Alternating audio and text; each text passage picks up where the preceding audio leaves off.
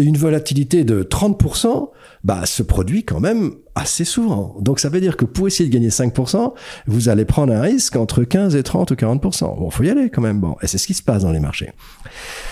Et donc je dis voilà, je Ça vais veut dire dire qu'il faut garder la position longtemps pour écrémer la volatilité. pour écrémer la volatilité. Donc pour comparer deux actifs, il faut se dire j'ai gagné tant, mais j'ai eu beaucoup de volatilité aussi. Une bonne tendance, un bon trend est forcément lié quelque part à la volatilité de l'instrument. Didier Darcé, bonjour, merci d'être avec nous aujourd'hui sur Grand Angle Éco. Bonjour Richard.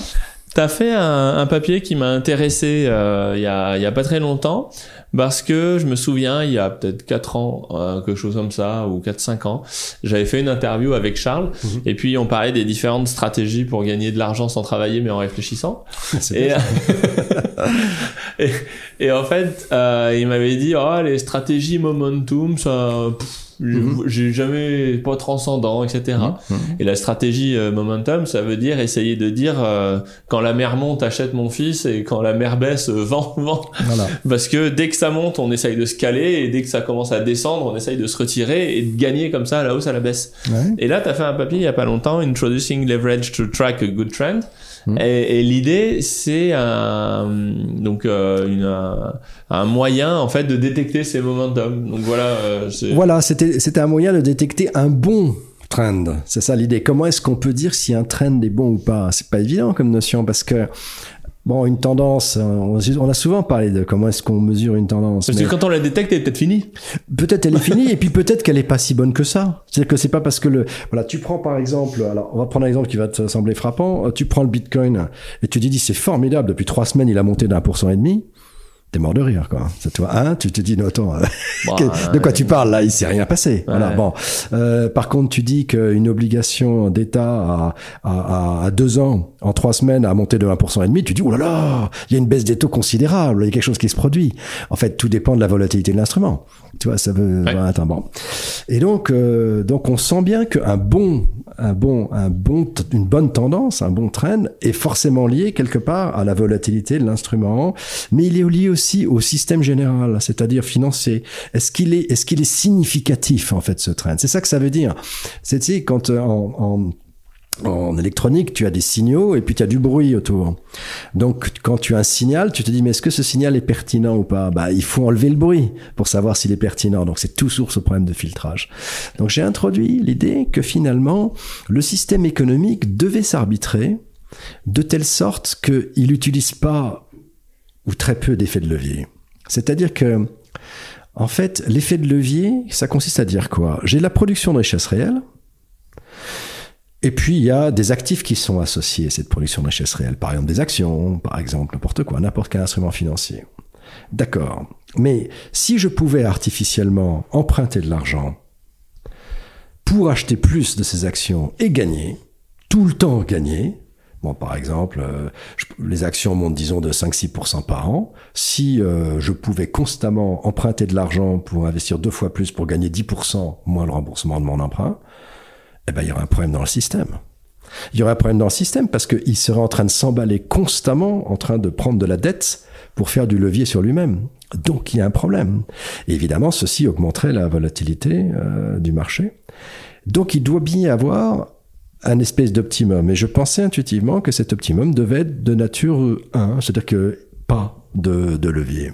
Euh, donc un système est sain s'il n'y a pas de levier.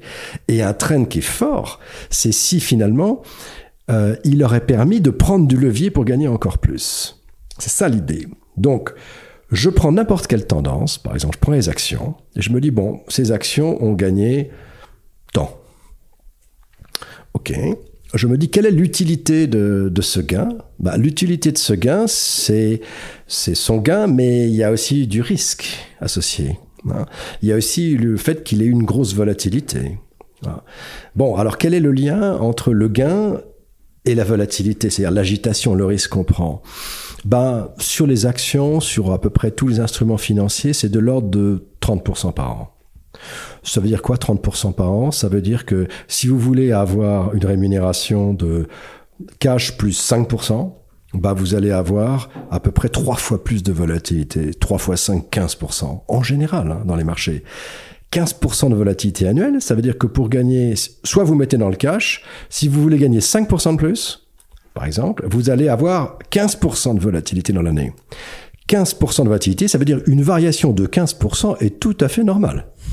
Et une volatilité de 30%, bah, se produit quand même assez souvent. Donc ça veut dire que pour essayer de gagner 5%, vous allez prendre un risque entre 15 et 30 ou 40%. Bon, faut y aller quand même. Bon, et c'est ce qui se passe dans les marchés. Et donc je dis voilà. Je ça veut dire qu'il faut garder la position longtemps pour écrémer la volatilité. pour écrémer la volatilité. Donc pour comparer deux actifs, il faut se dire j'ai gagné tant, mais j'ai eu beaucoup de volatilité aussi. Donc ratio de Sharpe. Alors, c'est le ratio de Sharpe. Quand tu l'étales sous forme de volatilité, sous de, de forme d'utilité, tu peux dire que l'utilité de ton, de, de, de ton actif, c'est ce qu'il a gagné, moins un certain nombre de fois sa volatilité. Et ce, ce certain nombre de fois est de l'ordre de 30%. Donc voilà, tu vas donc dire qu'est-ce qui se passe? L'utilité de mon action qui gagne 5%, moins 30% de 15%, ça veut dire un tiers de 15%, c'est 5%, tu vois que c'est zéro Ouais. tu vois que son utilité est zéro. C'est finalement avoir ça ou avoir du cash, son utilité est la même. Voilà, voilà c'est ça que ça veut dire. Par contre, si l'utilité est meilleure, commence à être positive, ça veut dire qu'il a gagné plus que sa contrepartie en termes de risque. Donc il était un bon trend, tu vois. Il était un bon trend.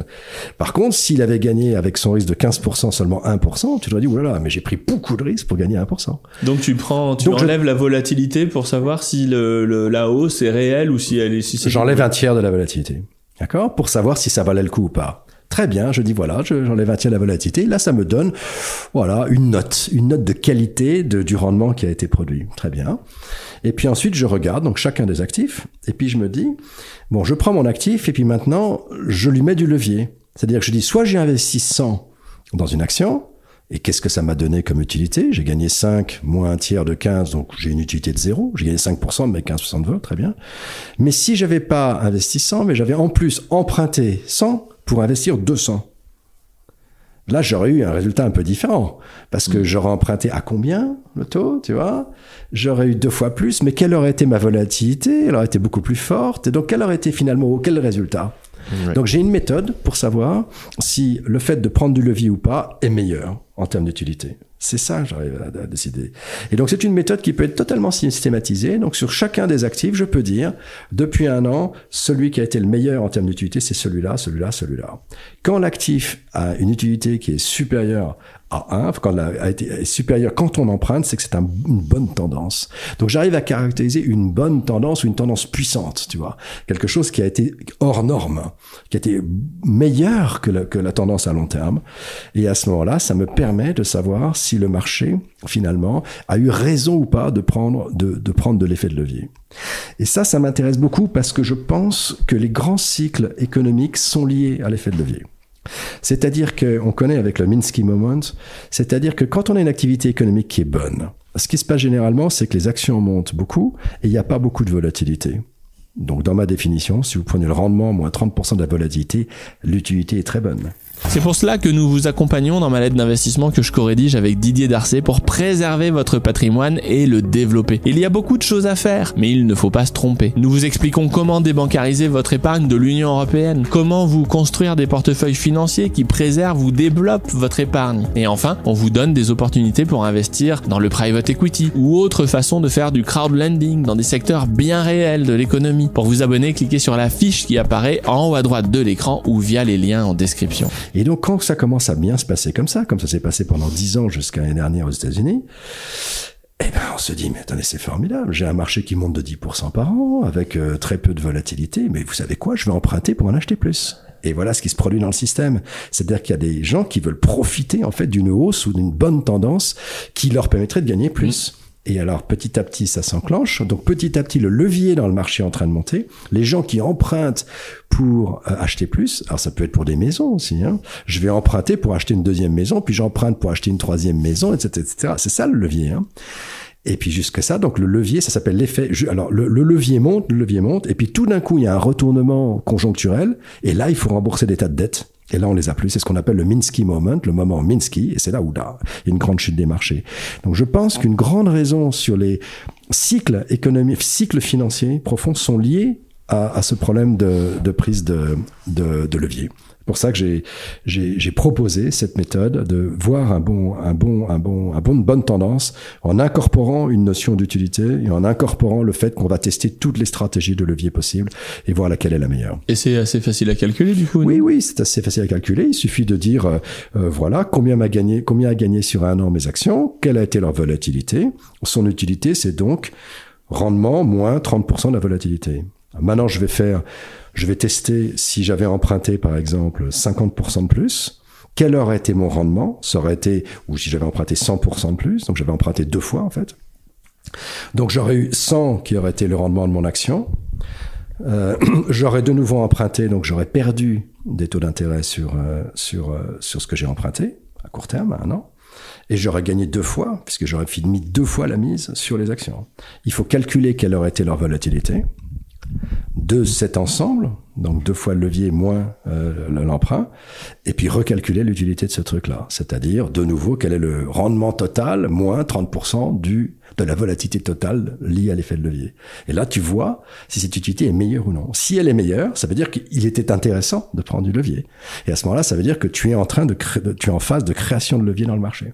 Donc tu es dans la phase ascendante qui va te mener au Minsky moment qui va craquer. Mais tu es dans la phase ascendante sur laquelle il est bon de mener. Et ça, c'est une, une détection d'un signal de tendance fort. C'est un peu technique, mais ça, ça se rapproche donc de façon importante économiquement du fait que c'est le levier qui va gouverner un certain nombre de cycles très importants euh, des marchés financiers. Et globalement, ça, du coup, est-ce que c'est prédictif ou c'est juste a posteriori qu'on peut se rendre compte qu'il fallait en acheter? Bah, c'est-à-dire qu'en fait, quand tu quand tu prends des, si tu prends du, de la bonne tendance comme ça, il faut être capable de sortir quand elle s'inverse. Mais ces effets de, de tendance euh, par la prise d'effet de levier, oui, ont un effet, euh, comment dirais-je, d'inertie. Donc, tu peux gagner plus que le marché en faisant ça. Mais ça veut dire qu'il faut être tout le temps en train de regarder ce qui se passe, hein, parce que ça peut, si, quand ça se renverse et que tu as pris beaucoup de levier, bah, ça va très vite. Euh, bon, voilà. Donc j'ai étudié euh, ces tendances-là euh, sur tous les actifs, et puis j'ai montré qu'avec ça, on pouvait effectivement euh, avoir une idée de, de, savoir quelles étaient les bonnes tendances. Donc s'il valait mieux avoir euh, des actions ou des obligations ou ou du pétrole ou autre chose, c'est une bonne façon de savoir si la tendance est en, en votre faveur. Eh ben, merci beaucoup. Bah,